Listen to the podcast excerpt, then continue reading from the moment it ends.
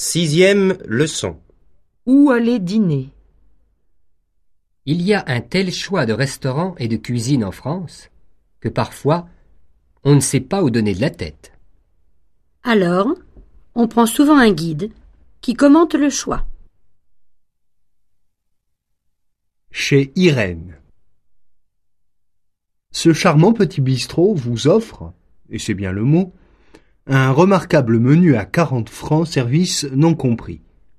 Plein comme un œuf. Le mate fin. Ce restaurant de quartier affiche complet tous les soirs. N'oubliez pas de retenir. Au Savoyard.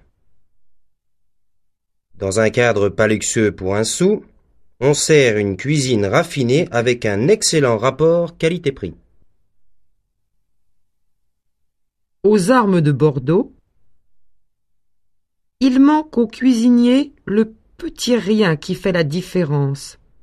Décor paysan, prix parisien. À la bonne franquette, le décor est terne, la cuisine quelconque, et l'addition ruineuse. À éviter à tout prix. Exercice. La maison vous offre l'apéritif, messieurs.